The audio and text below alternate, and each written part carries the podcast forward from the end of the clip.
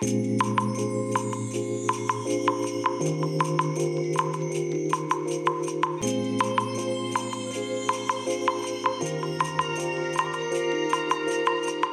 いおはようございます。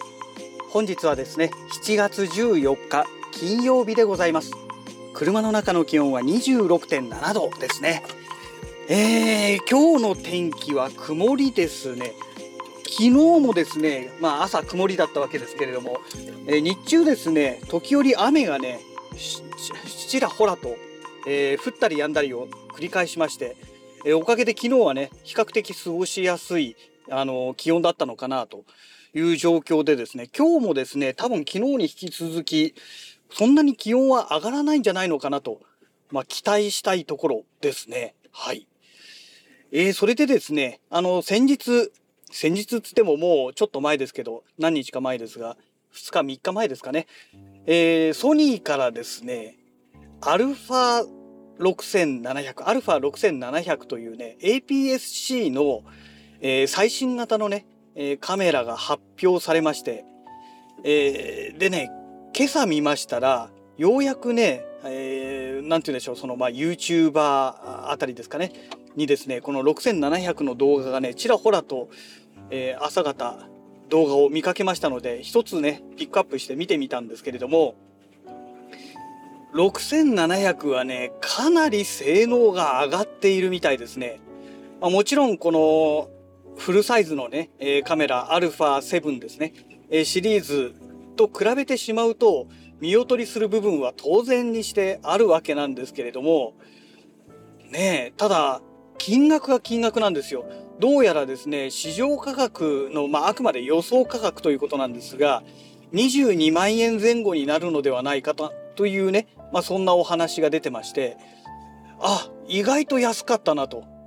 いう感じなんですよね。もうちょっといっちゃうんじゃないのかなと、25、6万、6万円台とかね、なんかそのぐらいにいっちゃうんじゃないのかななんて思ってましたが、意外と安かったというね、えー、まあそういうね、えー、オチがついております。まあ、まだね、あの、販売開始はまだもうちょっと先ですので、7月の28日にね、どうも発売開始ということみたいですので、予約受付はいつからなんでしょうかね。ちょっとそこまで私見てないんですけれども、まあ今日がね、14日ですから、まあ少なくとも1週間前にはね、予約受付はもう開始されるんじゃないのかななんて思っておりますが、まあどんな感じでしょうかね。うん。で、ね、まあ今私が持っているこの6000シリーズ、α6000 シリーズのカメラは α6400 というね、もうかなり前の機種なんですよ。かなり前の機種なんですが、実は α6400 って未だにね、販売され続けているカメラなんですね。えっ、ー、と、α6000 シリーズで今現在販売されているのは、この α6400 と α6600 のこの2機種のみだったはず ですね。うん。えー、もうこの2機種のみなんですよ。で、ここで6700が出ますから、まあそのうちね、えー、6400は消えるかもしれないですけどね。うん。で、この6400、今私が持ってる6400はですね、ボディ内手ブレ補正搭載されていないんですよね。うん。まあおかげでね、今使っているこの6400にもう差しっぱなしにしてるレンズがですね、10mm、18mm というね、えー、まあ超広角レンズ、まあ APS-C ですから、えー、広角端がね、15mm からということになるんですけどね。ということなんですが、まあ、このレンズをね、差しっぱなしにしてるんですが、その理由はね、まあ、2つありまして、1つはね、仕事で撮影するので、超広角じゃないともう使い物にならないということと、この 10mm18mm というこの超広角ズームレンズなんですが、これがね、手ブレ補正内蔵のレンズなんですね。OSS 搭載というね、形になってますので、まあ、α6400 手ブレ、ボディ内手ブレ補正搭載してしておりませんから、ちょうどいいわけなんですよ。ね。で、それでまあ、かろうじて6400でもね、普通に使えてるという、まあ、そんな状態になってるわけなんですけれども、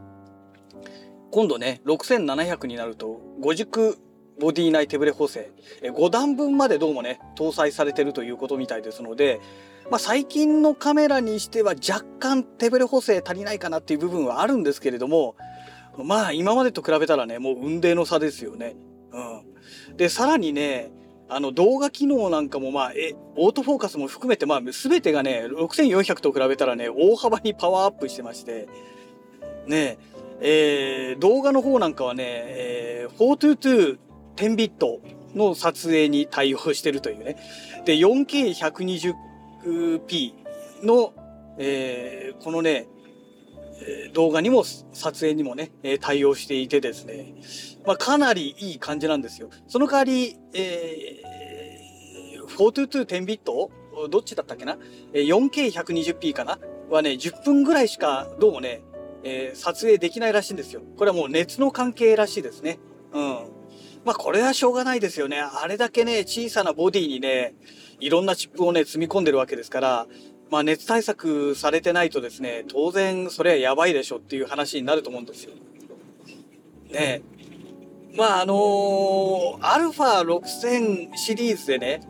長時間撮影っていうのは基本的にはほとんどすることがないですし、まあしたとしてもね、4K120p で撮るということは、まあ、まずまずありえない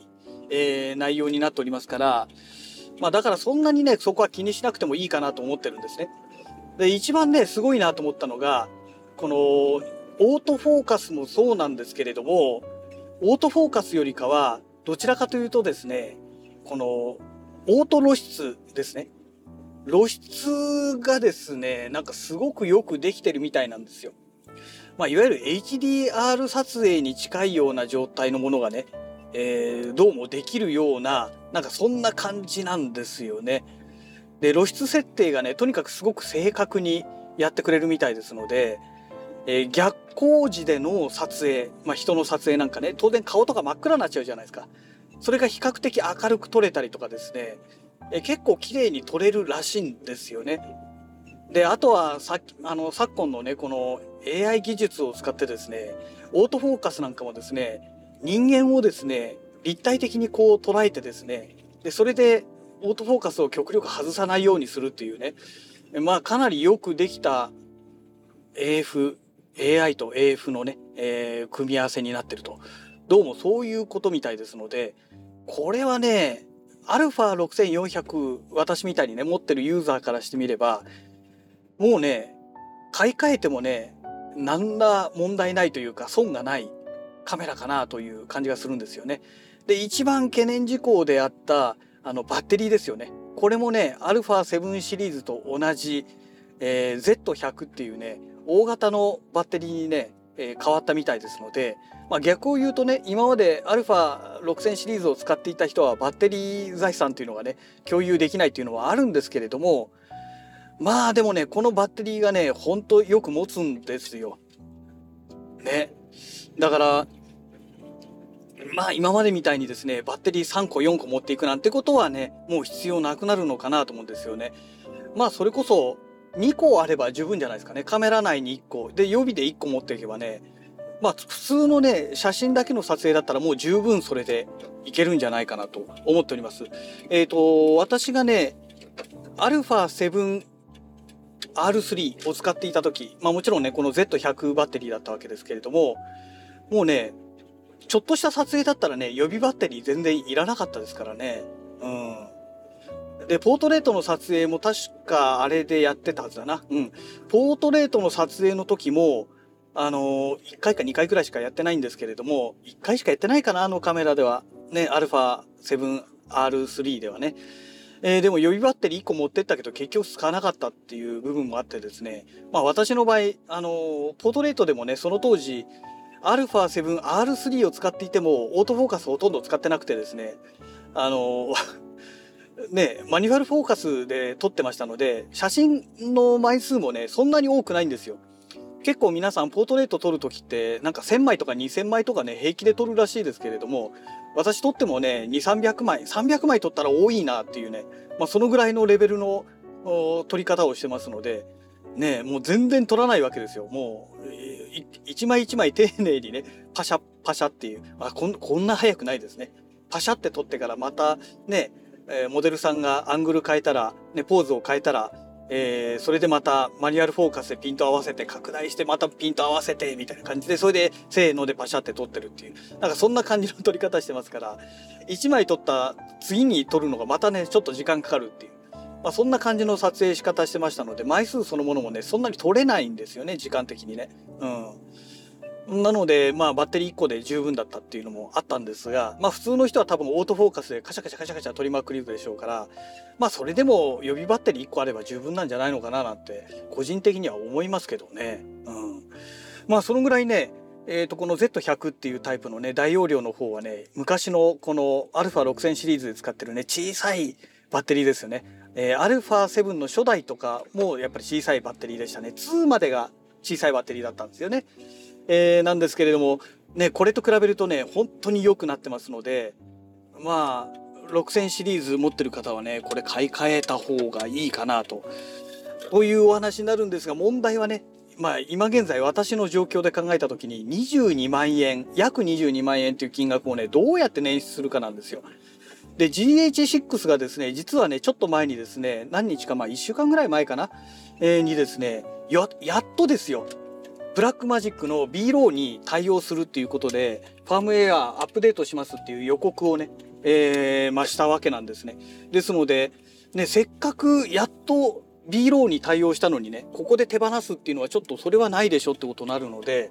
GH6 はね、やっぱり手放すことができないんですよ。そうすると資金源がね、ちょっと苦しいなと。22万は今さすがにね、ちょっともう無理ですので、ちょっとその辺考えなきゃいけないななんて。まあそんな状況でございます。はい。えー、そんなわけでね、会社の駐車場に到着いたしましたので、また次回のラジログをお楽しみください。それではまた。